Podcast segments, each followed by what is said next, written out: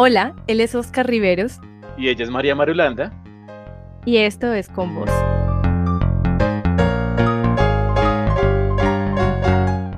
Bueno, buenas noches. Estamos acá hoy con Richard, que nos va a hablar de un tema súper interesante. Ay, espera, ¿cómo es que era? El arte visual. Visual, ajá. Gracias. Em, cuéntanos, Richard, eh, ¿a qué edad te involucraste en el arte eh, visual por primera vez? Bueno, pues eh, yo creo que pues en el, arte en general lo conocí a muy temprana edad, más o menos a eso de los 7, 8 años, como que conocí que, que tenía la habilidad o el talento, se puede decir, de, dibujar. Entonces, como que por ese medio, como que comencé a, explorar la parte artística. Así como que me fui desarrollando con el tiempo y, y fui como aprendiendo otras técnicas y otras habilidades para poderlas emplear en cuanto a lo que quería expresar y ya como formando también como ese ideal de, de llegar a, a, un fin, a un fin artístico. ¿Cuál era ese fin artístico? Bueno, pues yo creo que ese fin artístico es el que se va como desarrollando a través del tiempo, a través de, de lo que uno va aprendiendo, a través de las experiencias personales, porque pues también a, a, partir de esa edad, pues como que hay muchas cosas que uno hasta ahora comienza a comprender en el mundo, entonces como que es un proceso, incluso no ha terminado ese proceso. Ok, Pero a esa edad tan temprana, entonces vino de tus padres, del colegio, o hay un programa, un show en especial que te impactó. Eh, pues la verdad eh, fue como algo inconsciente, porque yo desde los siete años recuerdo que dibujaba, pero realmente no, no tengo como ese, esa palabra correcta de pronto decir por qué o, o no tengo como esa respuesta, sino realmente solo me acuerdo que ya comencé a dibujar y me gustaba. A, mí, pues yo no sé, yo siempre tengo una relación extraña con, con, esas cosas porque a mí me gusta mucho, pero soy malísimo haciéndolo. Digamos que tú en qué momento descubriste como, uy, eh, yo soy más, más o menos mejor de, de, lo común haciendo esto. Eh, bueno, pues ahí yo creo que, que, es más como por las personas. O sea, como que alguien está ahí de pronto diciendo, uy, eso está muy bonito, o eso me gusta, o eres bueno. Entonces así como que vas cogiendo de pronto también como ese eh, no sé, como que te, te, sientes que eres bueno en algo y pues sigues haciéndolo. Ok, y bueno, ¿hubo alguna manera en específico de cómo aprendiste o por qué arte visual te fuiste al inicio? ¿Ha cambiado eso en torno a los años? Sí, eh, bueno, pues yo conocí el, bueno, el dibujo en sí, es uno va como desarrollando esa técnica, esas habilidades a partir de la copia, uno va comenzando a dibujar. Ya después eh, conocí el arte por medio del, del graffiti, el arte urbano. Entonces a partir de ahí, pues ya uno le da como otra mirada a lo que uno aprendió. Eh, digamos que el arte urbano, o bueno, el graffiti, yo le voy a decir de ahora en adelante graffiti, porque es más fácil para mí acordarme, eh, siempre ha tenido como mucho detractor porque piensa que todas las personas que rayan paredes ya sea con o sin permiso, pues no es un tipo de arte. ¿Tú qué opinas acerca de esto? ¿O qué les dirías a esas personas como para que se acerquen de una mejor manera a, esas expresiones artísticas? Eh, bueno, pues digamos que esta parte es un poquito complicada, porque digamos que el graffiti es parte de, digamos, como de una expresión de pronto crítica, o sea, es como más subversivo. Entonces, como que a partir de ahí pues surgen como otros, otras leyes que se acumulan dentro del graffiti, porque ya también estaría lo que es el muralismo, que va aparte del graffiti, que es una parte como más legal o cosas así.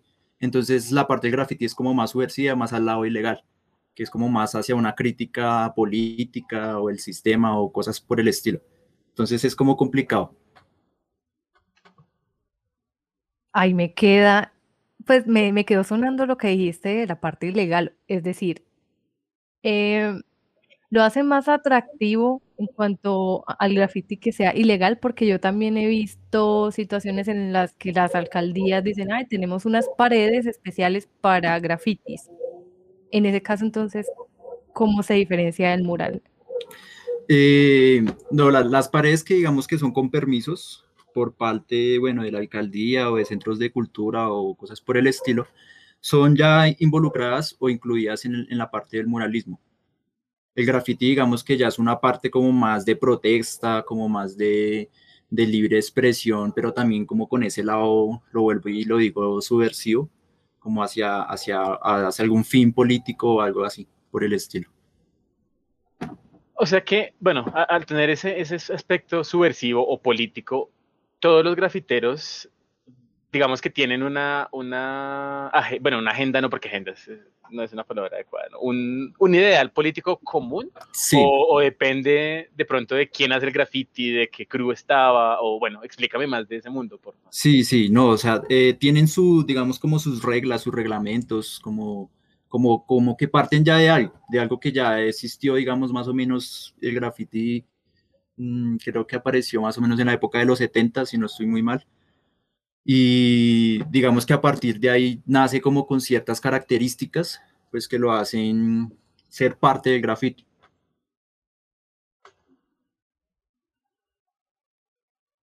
Dale, ¿Y por María, qué decidiste irte por el graffiti y no por el mural? Eh, no, o sea, digamos que fue como un proceso que, lleva, que estaba llevando. Entonces, como que, bueno, primero dibujaban, después fue que conoció, o sea, como que surgió como, el, eh, como esa oportunidad de aprender del grafite. Pero no realmente era lo que quería, o sea, digamos también a esa edad más o menos tenía como unos 13, 14 años. Entonces también no sabía de pronto diferir en, en qué, qué es lo que me gustaba o qué no. Entonces, como que fue algo que llegó como una herramienta de pronto, como para fortalecer lo que estaba trabajando o lo que estaba haciendo.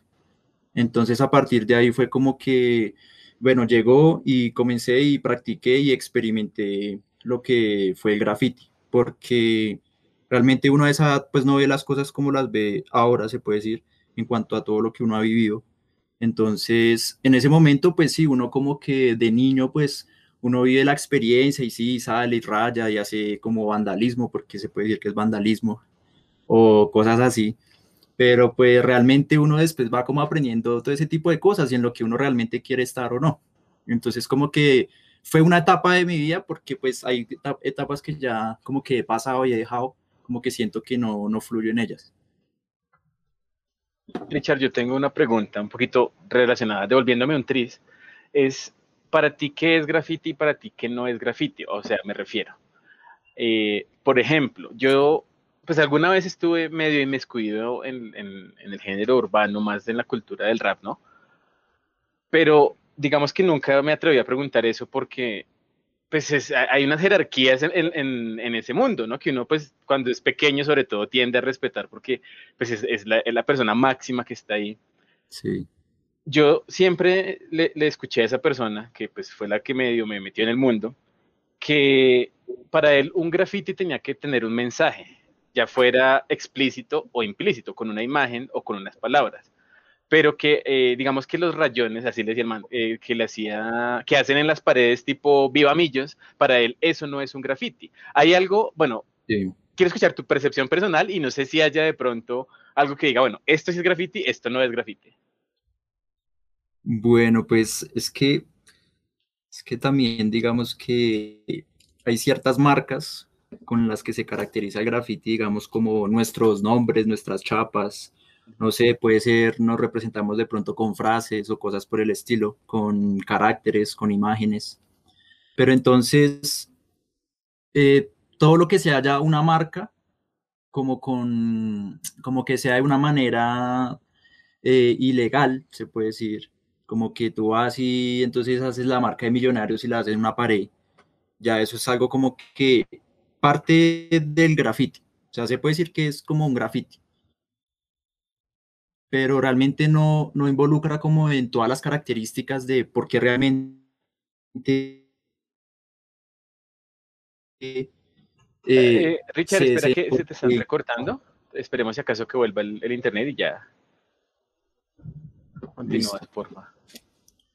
Eh, sí, entonces digamos que, pues para mí, ya en, en, cuanto a lo personal, pues todo lo que son estas cosas de millonarios y barras y cosas de pronto como de, de amor o cosas así, pues no, no van como involucradas como en la parte del graffiti, porque la, la parte del graffiti sí viene como de pronto como con ese, con ese ideal de, de expresar algo o de hacer una marca con una intención de pronto de, de pronto de territorio, como de, de pronto de, yo tengo más marcas en más lugares que otros, y eso es parte del graffiti, el graffiti va así, y también tiene, digamos, como sus reglas, sus reglamentos, en cuanto a tapar ciertas cosas, digamos, cuando grafiteros se tapan con otros, todo eso tiene también un reglamento en cuanto al graffiti. O sea, digamos, si yo hago un tag, que un tag es como una firma, entonces si alguien me va a tapar, tiene que taparme con algo mejor. Y así sucesivamente. Así se basa el graffiti. Bueno, oh. última pregunta de esto prometido porque tenemos que avanzar, pero ¿cómo es eso de, de decidir si algo es mejor o no? Bueno, eh, eso, eso también es, aunque pues también es un poquito subversivo, ¿no? Se puede decir, porque también digamos que, eh, ¿cómo lo explico? Bueno, digamos que es más subjetivo, que es la palabra correcta. Cada quien de pronto lo ve de otra manera, pero digamos que incluye eh, los materiales, los colores, el tamaño, todo eso como que influye en si algo es mejor o no, se puede decir. Ok, vale. Me imagino que como la complejidad en general, tiene que ser más complejo. Sí, exactamente. ¿Y tú cuál de los dos haces? ¿Tú haces rayones o tú haces... Eh, bueno, haces o hiciste, ¿no? Porque... bueno, pues es que... Tenemos todo como muy legal, ¿no? Por si acaso. Sí, sí, sí. no, yo creo que, o sea, el proceso artístico que uno lleva, pues puede ser muy grande a medida que, que uno como que se abre hacia otros mundos porque yo me puedo quedar en el grafiti o me pude haber quedado ahí, pero realmente a veces uno conoce otras cosas y se da cuenta que uno de pronto pertenece o a otros estilos o a otras formas de expresión, sino que digamos que es algo que con el tiempo uno pues como que aprendió y vivió. Pero realmente el graffiti solo ha sido como una pequeña parte de, mi mundo artístico, porque yo pasé ya por ahí, digamos que en este momento ya no hago graffiti. En este momento hago muralismo, me gusta más la parte muralística. Entonces, pues todo es como un proceso que, se va llevando ahí. ¿Cuál es la principal diferencia entre eso del graffiti y el muralismo? Eh, la principal diferencia. bueno, no, no la principal, sino más bien, ¿qué diferencias encuentras tú entre el graffiti y el muralismo? Bueno, pues eh, digamos que en el muralismo, en el muralismo, eh, bueno, lo que yo expreso, lo que me gusta es como Primero, pues tener como cierta tranquilidad de que tengo un espacio que ya está eh, predispuesto para tal cosa. Entonces tengo como la, bueno, como el, la relajación de pronto de qué es lo que voy a transmitir, eh, como tengo más tiempo de pronto de hacer algo mucho mejor, con un mejor mensaje, mejor elaborado.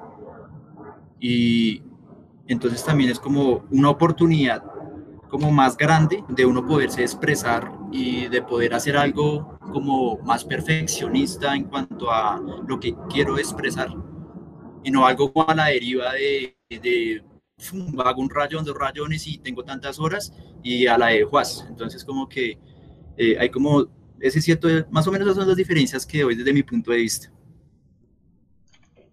Eh, una pregunta ahí, eh, ¿tú cómo te inspiras o cuál es tu fuente de inspiración? Bueno, pues yo creo que, que uno se inspira a través de otros artistas. Entonces también como que tú ves que alguien hace algo bueno y, también como que a través de él, él, te inspira de pronto también a, seguir dándole, a hacer algo también mejor y es como esa rivalidad de pronto entre dos personas, pero no con un fin de, de envidia o ego, sino es más como, como, o sea, es apreciar, apreciar también al otro, apreciar, lo que hacen otras personas, el modo de ver de otras personas. Y asimismo tú también como que te inspiras en, en decir, bueno, si, esto, si este man hace esto o aquello, yo también quiero hacer algo de lo que yo he vivido, de lo que yo siento, de lo que yo eh, tengo. Entonces como que surge más o menos de ahí y también el hacer, porque es que también si tú te quedas ahí esperando que llegue la inspiración, pues es complicado. O sea, también es como hacer. Eso me lleva a otra pregunta. Dale. Eh, ¿Cómo logras ese equilibrio entre eh, plasmar lo que se vende y plasmar lo que tú sientes? Uy, esa, esa es una muy buena pregunta. Porque ahorita, pues, o sea, uno como, como artista, de pronto, como con esa intención de vivir del arte, pues ya como que cambian de pronto como esos conceptos o esas ideas que tienes en cuanto a lo que tú quieres expresar realmente. Entonces ya como que se vuelve ahí como algo económico, con un fin económico, y como que realmente haces cosas a veces que ni siquiera quieres hacer por parte tuya, sino que son cosas para vender. Entonces como que cambias como esa, esa imagen de lo que plasmas. Entonces es, es complicado, pero digamos que, o sea, es que el arte en sí, pues yo quisiera hacer arte y, y vivir de él, pero es muy complicado. Entonces es más como hacer cosas que de pronto te den economía, te den como una estabilidad económica y en otros tiempos libres hacer lo que te gusta para ti, porque tienen otro valor. Entonces también como que esos valores acá pues no se aprecian de igual forma. Entonces como que es un poquito también complicado esa parte. Tú que estás inmerso en ese mundo, eh, bueno, me imagino que conoces a, más artistas, ¿cierto? ¿A todos les pasa lo mismo? ¿O hay gente que de pura suerte lo que le gusta es lo que se vende?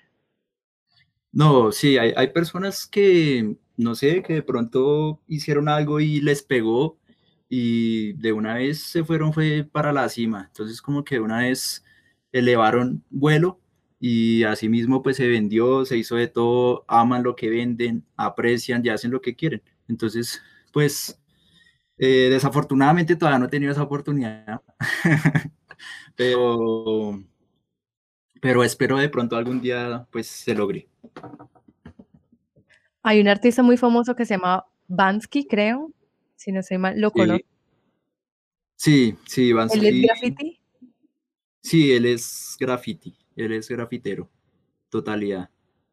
Ya él, digamos que parte de ese concepto con un fin político, pues socialista, de expresión, entonces ya digamos que sí se incluye en el, en el graffiti y también por lo ilegal.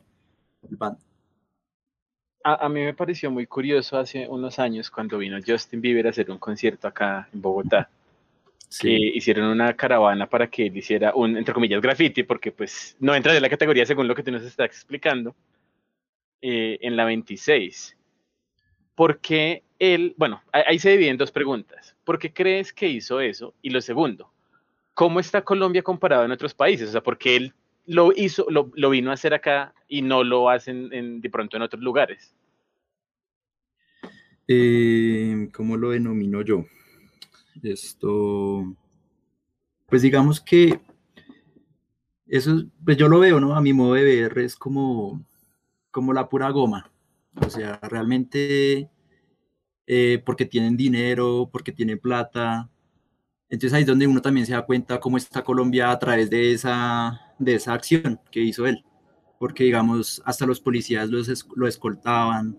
Entonces también es como, como esa forma de pronto también de jerarquía que, que, se está viendo también y que se ha venido viendo durante casi toda la vida, porque eso siempre va a estar ahí, ha estado, que es la parte clasista y bueno, todo este tipo de cosas.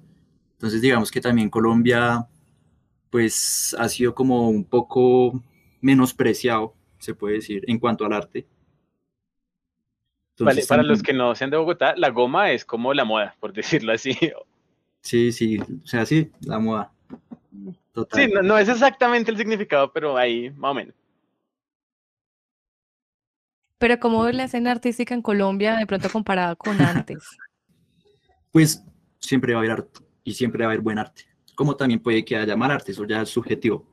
Pero entonces, a partir de eso, digamos que hay países en los que eh, hay más oportunidades, en los que se aprecia más que en otros. Entonces, asimismo, como que se influye en cuanto a la tendencia artística ya global. Entonces, más o menos, Colombia, pues, acá pues se han perdido como muchas cosas, se ha perdido de pronto como la sensibilidad artística en las personas. Entonces, también como que ya ahorita, pues, no, no se ve de la misma manera el arte que antes. ¿cuáles crees que han sido los principales cambios, aparte, bueno, de la sensibilidad artística como tal? ¿O qué ha pasado para que la perdamos? Eh, bueno, pues yo creo que uno de los principales puede ser la tecnología, puede ser el mundo postmoderno, que es lo que vivimos ahora, eh, como esa individualidad, como, como esa falta de creencia, como, como pues si para mí está bien, para otro está mal, no sé, como que no veamos a las personas también apreciar tal cosa o esta otra cosa. Eh, el sistema, todo lo visual, todo lo que consumimos a diario, eh, las películas, eh, bueno, publicidad, en, en, general, todo ese tipo de cosas yo creo que influyen en esa pérdida de sensibilidad. Ok. Bueno, y por, e, yo veo que el graffiti y el mural son artes muy presenciales. O sea, digamos que parte de su gracia es que sean en la calle, donde, digamos, donde pasa la gente, camina la gente, o sea, está como muy con, afuera en una realidad con el pueblo. ¿Tú crees que eso realmente va a cambiar? ¿Podría cambiar una escena más virtual o debería quedarse así? Eh, bueno, pues eh, yo creo que todo lo que nosotros percibimos a través de nuestros sentidos, algo se nos queda en nosotros. Entonces también como que de pronto puede que esté ahí y no nos demos cuenta, pero en algún momento, no sé, o otra persona te diga, uy, mira esto, o mira aquello, o vas con tu mamá y diga, uy, mira esta, esta tal cosa, o no sé, cosas así, y de repente vas a poder verlos. Entonces, digamos que, pues es poca gente la que va a tener acceso a eso, pero digamos que sí va a influir en, de una manera como para trascender también como esa parte artística en general, o sea, como que, como que de momento, de un momento a otro, eh, puede que, que, lo veas y lo percibas y lo sientas y asimismo tú también de pronto comprendas o, o, busques un sentido de por qué se pintó esto o por qué se pintó aquello y, y, o por qué lo hace la gente, por qué los grafiteros, por qué los muralistas. Entonces también es como, como entender esa, esa parte humana que todos tenemos de, de querer expresarnos. De pronto cada quien lo hace a, según sus habilidades, sus formas de expresión. Así como está el muralismo, está el baile, están las películas, está el mundo, bueno, cinematográfico y toda esta parte. Entonces es como algo así más o menos lo que yo pienso. Sí, yo, yo pienso similar. Yo creo que eh, ninguna forma de arte va a desaparecer por la, digamos que por los avances tecnológicos, ¿no?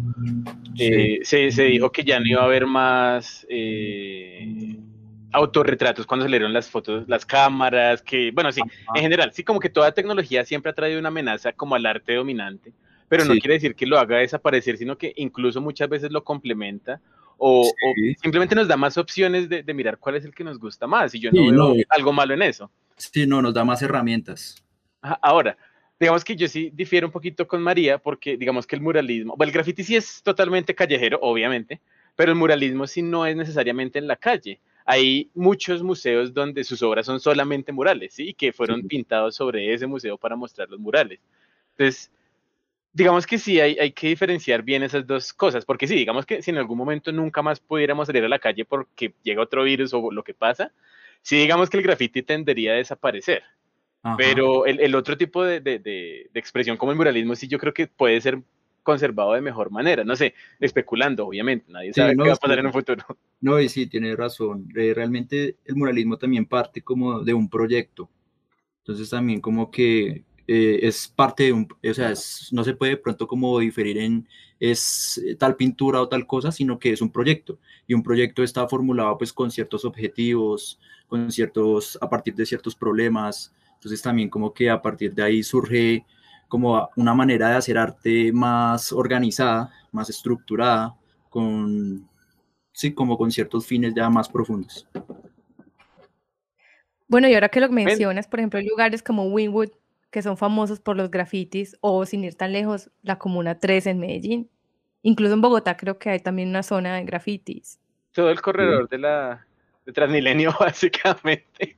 O sea, y yo soy una romántica, o sea, para mí eso cambia la realidad porque, o sea, tú vives tu día a día siempre viendo lo mismo, edificios, eh, todo cuadrado, y llegas a un lugar en el que todo es diferente y hay diseños por todas partes que te dan un mensaje o te quieren dar un mensaje, entonces como que te invita a salir un poquito de, la realidad. Sí, claro. O de la cotidianidad más bien. Sí, es, es que es, es algo que, bueno, al principio de pronto yo no percibía y de pronto muchas personas a, tan temprana edad no perciben, pero digamos que, que ahorita es como, o sea, lo que es materia, pues está ahí y eso es neutro, eso es estático.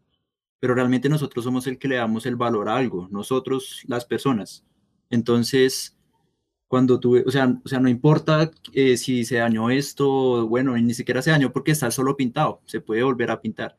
Entonces, es algo que es material, que no tiene sensación de nada, o sea, realmente es, nosotros somos los que le damos el valor a las cosas y nosotros tenemos que ver que cada persona se expresa, o sea, estamos haciéndonos de pronto eh, mostrar como que estamos vivos, o sea, que podemos hacer esto, que hacemos lo otro, que hacemos aquello.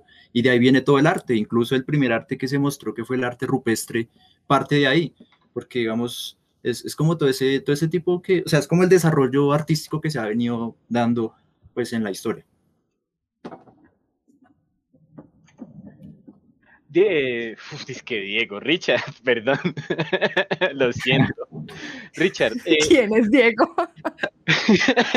lo siento, lo siento, lo siento. Hay una pregunta que tiene como tres partes. Digamos que, como te la habíamos pasado, era un poquito diferente, pero quiero modificarla. Entonces, ¿cuál es el diseño más loco que has hecho? ¿Cuál es el diseño más difícil, el más fácil? Y cuál ha sido el que tú dices como, uff, mi obra maestra. No necesariamente tuvo que haber sido fácil, difícil, no, es, esta fue la que yo digo, wow, eh, es que eso es como, como un cambio ahí que uno va llevando, porque a cierta edad y en cierto momento, para mí pudo, hacer, eh, para mí pudo ser la mejor obra.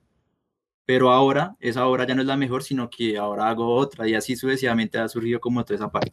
Entonces es un poquito difícil de pronto, o sea, ahí en cuanto a eso, la respuesta correcta para mí sería eh, lo que he logrado ahorita en este momento, que ha sido como la recolección de, de todo lo que he aprendido y hecho, y en este momento lo que estoy empleando. Entonces las horas como finales o las horas últimas que he hecho hasta este momento, para mí han sido lo mejor, que ha sido como esa recolección de todo. ¿Hay algún diseño que tú hayas dicho como, uy, yo cómo me voy a enfrentar a esto o va a ser muy difícil de hacer? Sí, claro. Eh, hace poquito Hace poquito me le medí a hacer un cuadro en óleo y pues nunca había tenido pues, la oportunidad de, experimentarlo. Entonces sí fue un poquito complicado porque digamos que el material es difícil, es complejo y, lo que quería también hacer era como eh, parte realista y parte surrealista, entonces sí estaba como, era un reto grande, pero me lo propuse y, y lo pude sacar y, considero que ha sido también una de las mejores obras que tengo hasta este momento. Y, y pues sí, hay otras, otras que otras cositas así como que uno va experimentando y, y pues no sé, es que uno tiene muchas cosas en la mente que realmente hay dibujos que pueden ser locos para unas personas, como puede que no. Ahí sí ya es como cada quien en, en su mundo, ahí su mundo imaginario.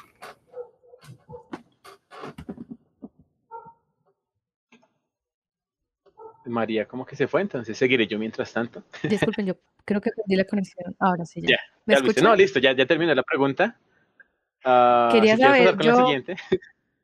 Sí, eh, ¿tú tienes alguna tendencia? Porque normalmente lo que hacen los artistas es que cogen como un, un estilo propio o pintan normalmente algo similar. No sé, por ejemplo, Otero que siempre pinta gente gorda, entre comillas, o algo así. Sí. Eh, bueno, a través de los gustos, a través de como de cosas ya personales, como que uno se va queriendo de pronto formar un estilo a partir de eso que a uno le gusta y como todo este tipo de cosas, como crear ya una escena que sea como muy particular con lo que hace.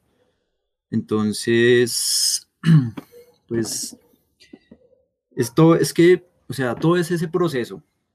Y, y realmente de pequeñito pues uno va guiándose por muchas cosas y hace copias y uno sí termina, o sea, de pequeñito todo es copias. Para yo ahorita poder hacer mi propio tigre, primero tuve que haberlo dibujado muchas veces y copiarlo muchas veces. Para yo ahí sí a partir de esas bases hacer mi propio tigre eh, con mi estilo propio. Entonces todo surge como de ahí. Entonces como que, o sea, ha sido tanto el proceso que he llevado de, ver, de consumir, de, de copiar muchas cosas eh, visuales, mismo es como que a partir de todo, todo eso, como que uno ya va de pronto formando un ambiente que de pronto te haga más eh, eh, particular en lo que haces, como que ya tenga ciertas características que te identifiquen y asimismo como que ya las personas también ya te identifiquen por algo. Entonces, digamos, yo tengo como un logo y mi marca, tengo mi, mi chapa, que se le dicen graffiti chapa, o, en términos ya lingüísticos se puede decir seudónimo. Entonces, entonces también ya a partir de eso uno se va creando como su, propio, su propia imagen.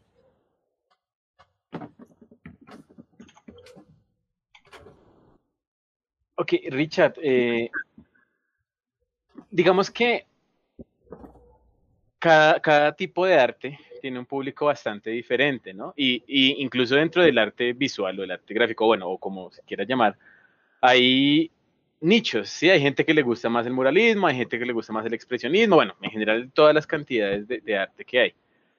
¿Tú tienes un público específico o, o, le tiras a un público específico o de casualidad solo te llega un público específico? O digamos que tú buscas más esa, esa generalidad? Eh, Bueno, pues yo lo que he hecho, digamos que, bueno, viene sin ningún fin de nada, o sea, realmente lo que busco es como eh, encontrarme a mí mismo a través del arte, se puede decir. Entonces, como que realmente a partir de ahí eh, surge un público, surgen ciertas personas de pronto que les llame la atención lo que hago y a partir de ahí, pues ya como que se van generando eh, ya estas partes de pronto de trabajos, ya, ya esa involucra la, la, parte económica, entonces ya, ya también como que se va viendo de otra manera. Y, y de pronto ves como más salidas también. Pero entonces, eh, o sea, después de todo ese proceso que he tenido, de, de bueno, de pasar del dibujo, pasar por el graffiti, eh, después por el muralismo, asimismo conocí otras disciplinas artísticas con las que me fui pronto apropiando más. Entonces, desde ahí, o sea, mi mundo, o sea, todo lo que era parte artística, o sea, yo lo veía todo desde la parte urbana. Entonces, desde la parte contemporánea, la verdad nunca me guié o me fui de pronto de, de artistas clásicos. Entonces, como que todo lo, lo veía a partir de ahí. Pero entonces hace poco, bueno, hace como más o menos unos tres años, comencé a ver el arte ya desde la parte histórica, ya desde el renacimiento, el humanismo, el surrealismo, y, como que me apropié más de esa parte, o sea, me interesó más que la parte muralística y, como que ahorita me estoy como guiando más en, en, eso, como en la parte más expresionista. Entonces también como que, o sea, hasta ahora estoy como en esos procesos, entonces como que realmente todavía no tengo un público de pronto que me siga por ya un estilo o una tendencia propia, sino que realmente siguen como mis trabajos, lo que hago, pero entonces yo tiendo a hacer como muchas cosas. Entonces sí soy como un poquito más en general, porque si tiendo a hacer como una cosa con un mensaje totalmente diferente o imágenes totalmente diferentes de otras. Entonces sí es como más en general, sí es como más un poquito de todo. Aunque hasta ahora estoy conociendo en qué realmente me quiero quedar o realmente me quiero quedar en nada, sino solo hacer lo que se venga a la mente. Tú, tú, bueno, ¿qué tan fácil es vivir del arte en Colombia?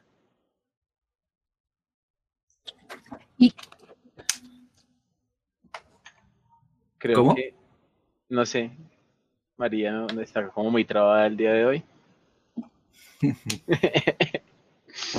Esperemos que regrese, creo que ya regresó. Le voy a decir que reinicie el celular. Bueno, mientras tanto, entonces, eh, lo que te preguntaba, ¿qué? No, ya vale. Pregunta otra vez. ya, otra vez ya está, ¿sí? ¿O no? Yo nunca me fui. Estoy aquí. Se fue la cámara nomás. Creo que ya está por ahí.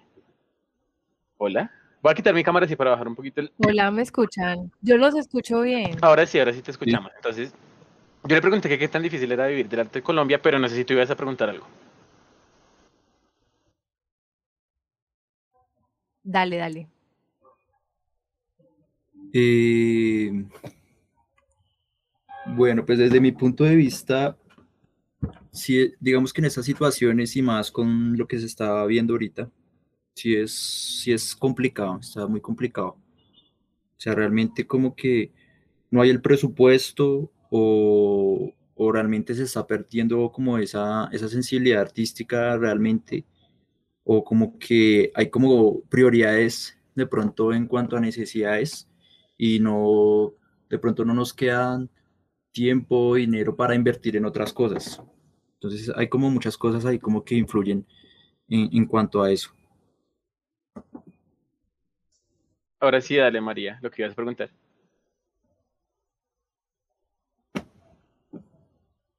Mm, ¿Tienes de pronto referentes artísticos que nos puedas mencionar? O un artista que de pronto sea tu eh, sensei, no sé. Eh, hay muchos artistas que, que he llegado a, a conocer y, y es interesante de pronto la propuesta que, que cada persona tiene. Y, si hay de pronto algunos artistas con los que de pronto te sientes más identificados o como que te llama la atención algo de lo que hacen, como ese estilo de pronto propio de cada persona. Y, y digamos que pues son artistas en general, puede ser global, de aquí a Bogotá, hay muchas personas, pero entonces también depende de pronto de las obras que se hacen. Hay digamos artistas en los que hay obras que sí me llamaron la atención, como hay obras que no. Entonces realmente es más como lo que, lo que están expresando, lo que están haciendo.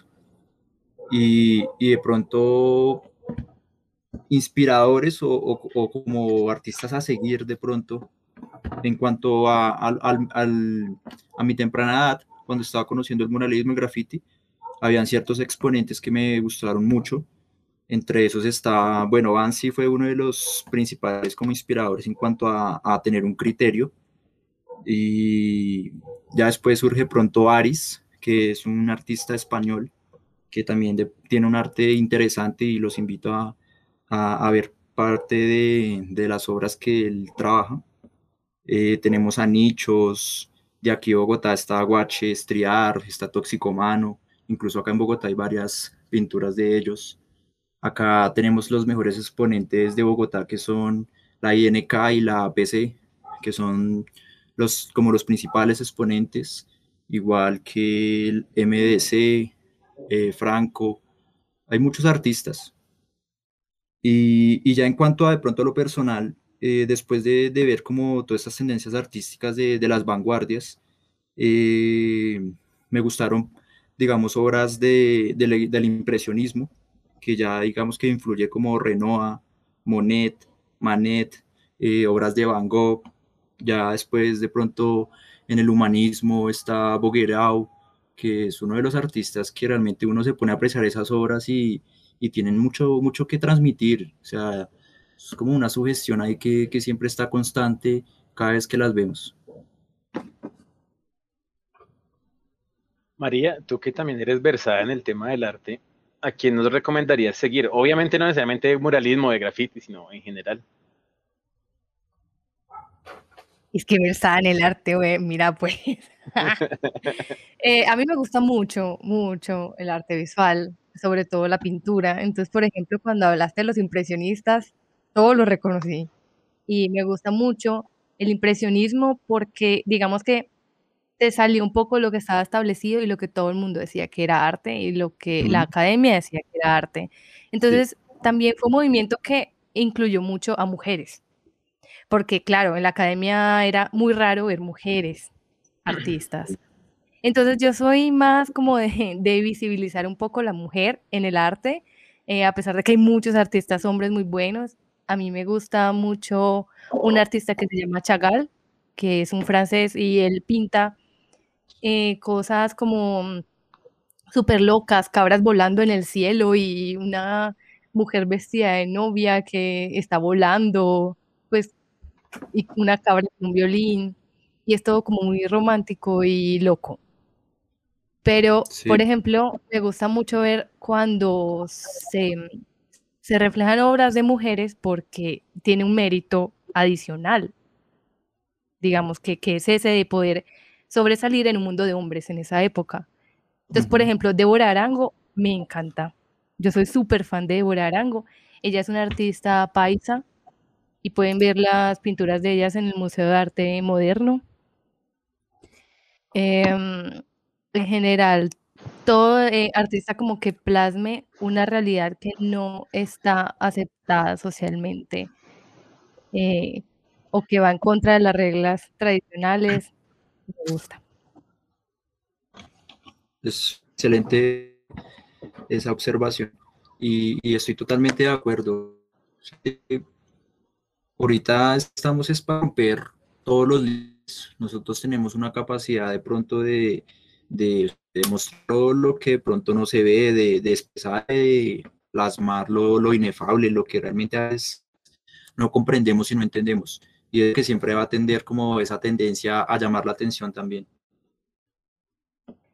Sí, y a veces me da mucha tristeza la gente que no se atreve a dibujar y que de pronto le gusta el tema, pero dice como, eh, no, es que yo no sé, eh, pero realmente uno se pone a ver la historia del arte y muchos artistas que son muy famosos ni siquiera sabían dibujar. Es simplemente gente que se atrevió, gente que dijo, yo quiero hacer algo. Y hay muchos artistas, como por ejemplo Picasso, que es tan famoso, empezó pintando cosas súper elaboradas y súper parecidas a la realidad y terminó pintando cosas que uno dice, ay, eso lo pintó un niño de cinco años. Sí, exactamente. Entonces no se trata solo como de la técnica y que la gente lo tiene por allá arriba en un pedestal, sino atreverse a decir algo. Sí, tienes toda la razón y mira que yo también estuve pasando hace poco por ese proceso. Realmente yo estaba, no sé, lo que pintaba era muy, muy perfeccionista en lo que estaba haciendo. Y, digamos que me gustaba mucho el realismo y todo como es muy bien elaborado. Pero entonces, no sé, ahorita con los nuevos pensamientos, con las nuevas ideas que he tenido, con las nuevas percepciones que, que he visualizado de mí mismo, he como metido de pronto también como en esa parte más de, del arte expresionista, que ya es como de pronto con pocas líneas y pocos trazos, pero de pronto no es la mejor obra bien elaborada, pero sí expresa lo que quieres en esos pocos trazos. Entonces también todo parte como de ahí es chévere. Bueno, no. Eh, María, ¿tienes otra pregunta antes de que yo haga una? ¿Usted qué opina? No, no. dale, dale. Pues, lo que les digo, yo no, yo no sé mucho de arte, no conozco mucho, pues medio conozco los, como los grandes movimientos y los grandes exponentes y, y siempre he tenido una relación con el arte bastante, con el arte visual sobre todo, bastante alejada. Eh, digamos que lo que medio sé es porque ya de grande he dicho como, venga, pues algo ha de tener esto porque, pues sí, hay mucha gente hablando de esto, mucha gente disfrutándola y, pues sí, he, ido poco a poco conociendo muchísimas cosas que además muchas no entiendo, ¿no? Digamos que a mí el posmodernismo me dio durísimo porque eh, hay, es que yo creo que ese es el problema. No, entiendo. Es que la gente no lo entiende. Hoy en día la gente no entiende el arte. Solamente está en un museo como para la, gente de cierta mm, cierto grupo selecto de gente. Y a mí me parece que eso está como tan errado y yo no sé cómo puede ser el arte contemporáneo para llegar a las masas hoy en día. Pero digamos que lo que hace, lo que hace Richard es un poquito eso, ¿no? Llevar como el arte más a las masas. ¿O tú qué opinas? Sí. Sí, o sea, yo es que yo no puedo opinar, yo, no tengo que opinar, Richard, porque es que para mí, a mí siempre me ha gustado el arte, entonces yo lo siento como no entiendo por qué a la gente no le gusta. Entonces no sé cómo responder, no sé, Richard. Pues yo, bueno, de, lo que pronto me he nutrido de, otras cosas, ya digamos que saliéndonos de, la parte artística, de pronto metiéndonos más como en cuanto a nuestros aprendizajes, nuestras experiencias, lo que vivimos, puede ser expresado por el arte, puede ser por otras cosas, no sé. Eh, digamos que, que uno, o sea, lo que yo ahorita estoy viendo de pronto como en, en lo que quiero hacer, lo que quiero expresar, es como conocer primero uno a sí mismo muy bien, para uno realmente en, tener algo claro de lo que uno es realmente y de lo que uno ha vivido y experimentado y tiene la certeza de decir, esto es así porque lo he vivido y lo he experimentado. Y cuando tú realmente lo tienes así en ti, lo tienes claro, es cuando realmente puedes transmitirle a alguien eso que tienes ahí. Porque si realmente tú no estás lleno de eso, o sea, va muy difícil transmitírselo a otra persona. Entonces, es como muchas cosas que también influyen de pronto en, en nuestra parte, de pronto de nuestra psiquis, nuestro pensamiento, bueno, lo que tenemos adentro cada uno. Entonces también es como que todo esto también va influyendo en todo. Igualmente en la educación, ahorita en la educación también es algo que, que mejor dicho, yo ahorita como que veo de, de otra manera, de otra forma. Yo, yo también creo que parte de mi ignorancia en parte del arte, pues lo primero fue que no lo entendí y en vez de que me diera esa curiosidad que normalmente tengo al, acercarme ello, fue como, ah, qué mamera, esto es para gente que, que se cree mucho en la vida. Sí, sí lo, entiendo, lo entiendo. Y, y tiene mucha razón Richard cuando hablas de la parte genuina. Y sabes qué, estaba pensando en este momento, creo que a uno le enseñan historia del arte, eh, le enseñan, no, le meten historia del arte en la cabeza porque eso es obligado pues en el colegio, que todos los artistas clásicos son filósofos, matemáticos, científicos, no sé qué, y encima pintaban entonces, y encima eran inventores. O sea, mejor dicho, era Superman. Eh, entonces uno se queda como con eso grabado en la cabeza, ¿será por eso? Sí, no, y total, digamos que yo creo en este momento que, que realmente en la educación ahorita o sea, lo, que les están, nos están es formando a su manera, no nos están formando a, de pronto a una manera individual y personal de explotar lo que llevamos cada uno individual, sino que realmente nos forman a la manera que ellos nos indican. Entonces también es, todo este sistema y toda esta matriz en la que vivimos también. Y, eso es muy claro en cuanto al sistema en el que estamos. Y, pues también es ser realista de, que estamos dentro del sistema y, y a partir de ahí también como que es complicado salir y, para lograrlo pues hay que como que nutrirnos y alimentarnos de, todo este arte, de, las expresiones, de los libros, de, todo lo que de pronto el mundo, las personas desde la historia antigua como ahora eh, nos están tratando de decir.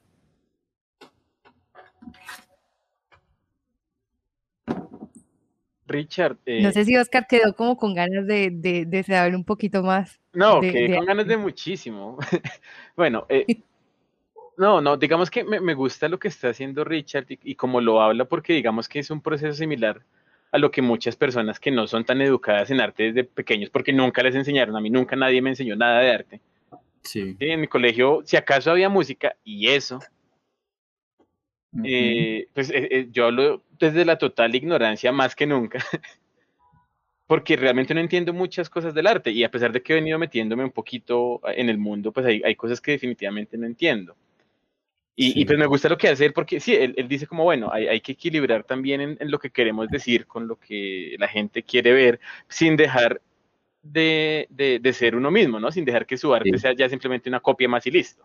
Ajá, total. Sí, no es desde el ego, sino desde realmente querer mostrar quién soy.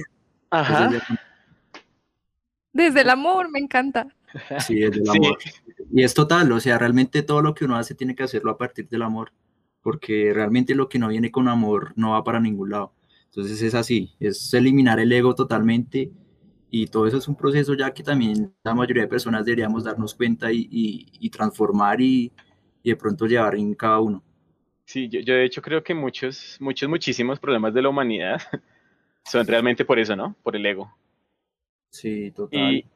Sí. sí, digamos que el ego nos lleva a querer siempre ser de un grupo exclusivo o, de creernos más. Y yo creo que eso le ha pasado mucho al arte y a muchas otras disciplinas, no necesariamente eh, con tanto recorrido como el arte, nomás los videojuegos, ¿sí? Que, mucha gente de mi generación, o incluso anterior, o incluso de la mano, a decir es que las mujeres no pueden estar en los videojuegos porque no. Sí, es como. Sí.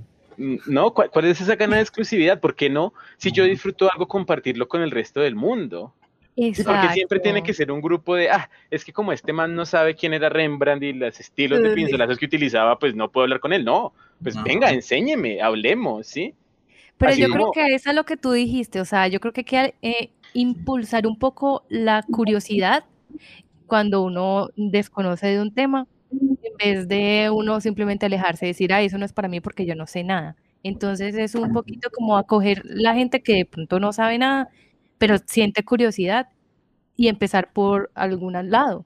Entonces, no sé, por ejemplo, si uno quiere empezar a saber más de arte visual, ¿por dónde podría empezar? Eh, si uno quisiera, eh, bueno, pero para una persona que, quiere, que quiere pronto impulsarse en ese mundo artístico o, como para nomás eh, tener conocimiento.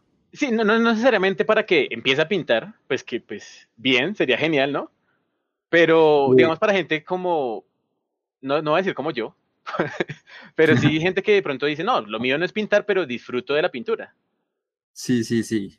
Es, no, e, exacto, y esa es la diferencia, o sea, realmente lo, lo importante es que lo disfrutes, o sea, yo lo que pienso ahorita es que o sea, nosotros somos independientes de, lo que nos hace felices a nosotros. O sea, si, si yo realmente no soy feliz en el momento en el que pinto la pintura y, no la aprecio en ese momento, o sea, pues realmente es lo que estás transmitiendo a otra persona, si ni siquiera tú sabes.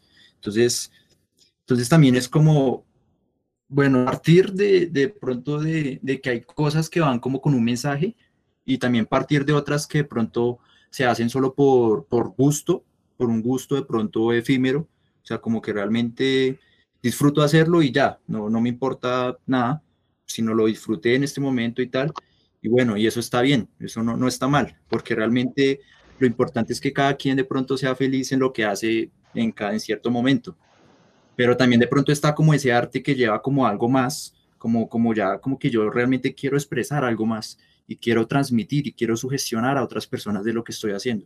Entonces e, están como esas dos formas, pero realmente desde que las dos se hagan con amor, o sea, realmente eso lo es todo.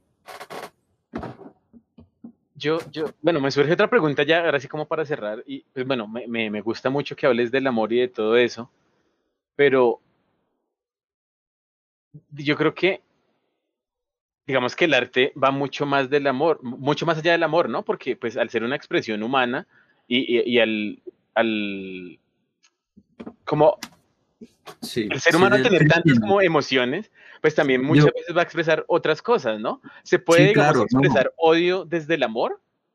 Claro, total. Realmente, o sea, es que todo eso influye en cuanto a lo que sentimos. Digamos que el arte eh, está como postulado en, mayor, en la mayoría de personas que de pronto están pasando por situaciones difíciles, tienen problemas, eh, surgen de pronto del sufrimiento, del dolor.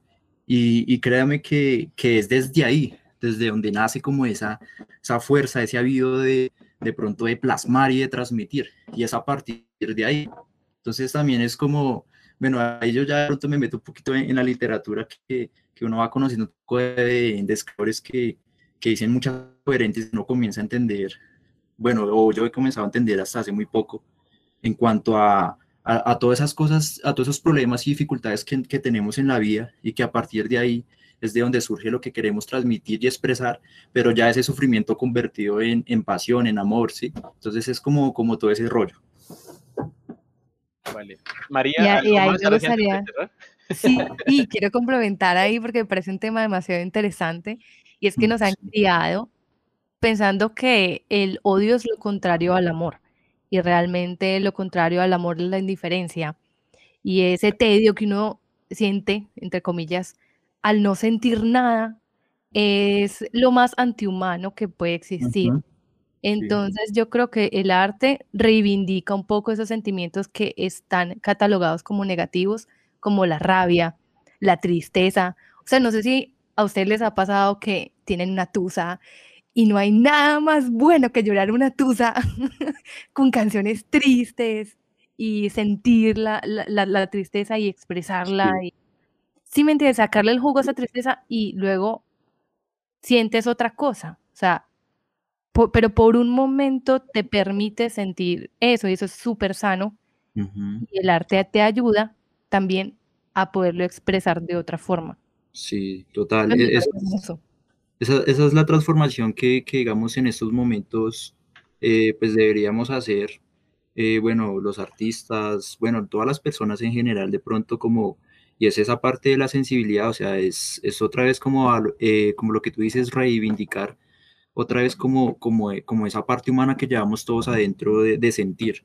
Entonces, e, eso es, es que esos temas, digamos que se van para mucho, o sea, son muy extensos, pero son muy interesantes y, digamos que sí influyen mucho en la parte artística, porque realmente el arte yo considero que es una herramienta fundamental para volver a hacernos, eh, para ser más humanos, de pronto para sugestionar más como esa parte ética, esa parte moral, esa parte humanista que todos llevamos dentro.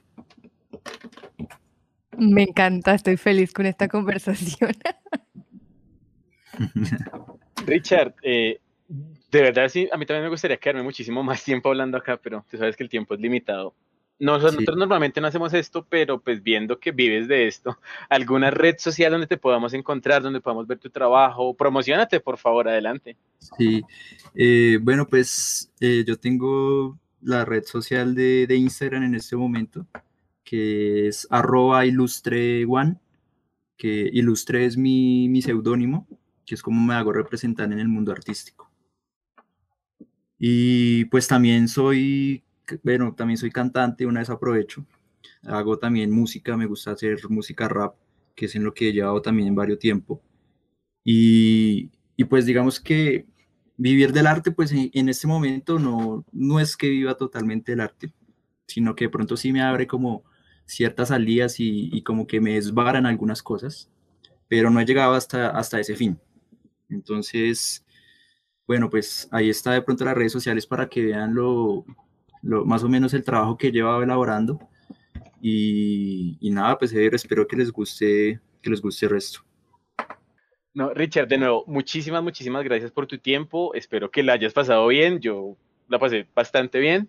Aprendí bastante más de lo que ya sabía y te agradezco de nuevo muchísimo por el espacio y espero que, eh, no sé, bueno, triunfes en el significado que tú quieres darle a triunfo como tal. Wow. Sí, wow. Es muy profunda sus palabras. no era la intención, pero bueno, salió así. No, yo también les agradezco, la verdad es la primera vez que, pues, que traigo como a estas entrevistas, nunca me he entrevistado. Entonces, no, estuvo súper chévere y, realmente quería hacerlo también parte de mí, me decía como que, como también expresar todo lo que uno es y, soltarse también de pronto como a otras oportunidades, mismo pues se van abriendo puertas y, y todo ese tipo de cosas. Entonces, no, mucho chévere y, y me gustó compartir también con ustedes. Listo, muchas gracias. Vale, gracias. Chao muchachos, cuídense mucho. Listo, que muy buena noche, que descansen. Igualmente. Esto ha sido todo por hoy. Por favor, síganos en redes sociales como arroba esconvozpodcast. También nos pueden escribir a esconvozpodcast.gmail.com y si quieren ser entrevistados, contáctense con nosotros en cualquiera de las plataformas.